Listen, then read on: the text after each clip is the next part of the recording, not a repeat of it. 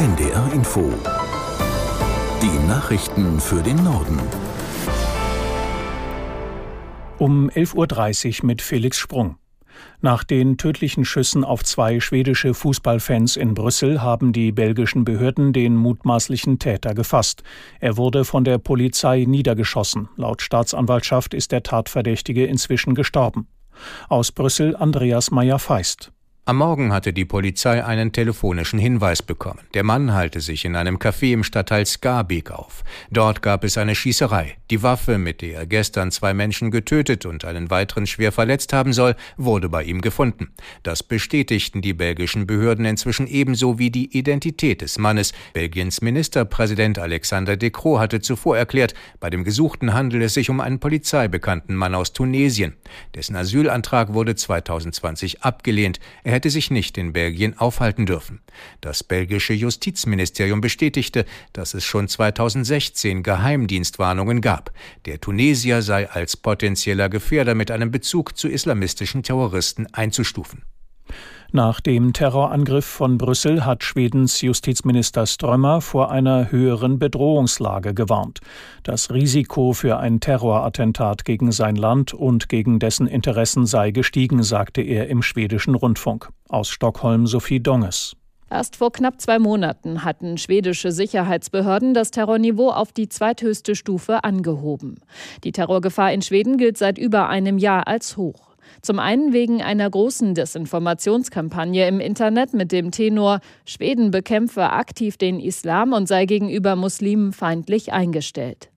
Laut den schwedischen Behörden wird diese Kampagne aus muslimischen Ländern, aber auch aus Russland heraus verbreitet.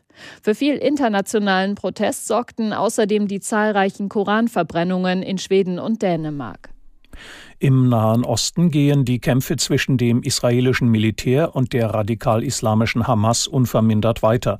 Wie die Armee mitteilte, sind in der Nacht rund 200 Luftschläge gegen Stellungen der Hamas in Gaza geflogen worden. Über die Zahl der Opfer dadurch ist noch nichts bekannt. Ein Armeesprecher verwies aber darauf, dass sich noch immer Hunderttausende im nördlichen Teil des Küstengebiets befinden. Außerdem haben offenbar militante Kämpfer versucht, aus dem Libanon in den Norden Israels einzudringen. Israelische Überwachungstruppen haben nach eigenen Angaben vier von ihnen getötet. Kurz vor seinem Abflug nach Israel hat Bundeskanzler Scholz heute früh den jordanischen König Abdullah im Kanzleramt empfangen. Bei dem Gespräch ging es ebenfalls um die Lage im Nahen Osten. Aus Berlin Nina Amin. Man habe als gemeinsames Ziel, einen Flächenbrand in der Region zu verhindern, sagte Bundeskanzler Olaf Scholz nach dem Treffen mit König Abdullah von Jordanien. Der Kanzler verurteilte erneut die Gewalt der Hamas und betonte, Israel habe das Recht, sich zu verteidigen. Gleichzeitig forderte er die Versorgung der Zivilisten im abgeriegelten Gazastreifen mit Nahrung, Wasser und Medikamenten. Scholz hob hervor, dass es wichtig ist zu differenzieren. Die Palästinenser seien nicht die Hamas, die Bevölkerung in Gaza ebenfalls Opfer der Hamas, betonte der SPD-Politiker. Zwei Tage nach der Wahl in Polen steht das amtliche Endergebnis fest. Laut Wahlkommission kommen die drei Oppositionsparteien auf eine Mehrheit im Parlament.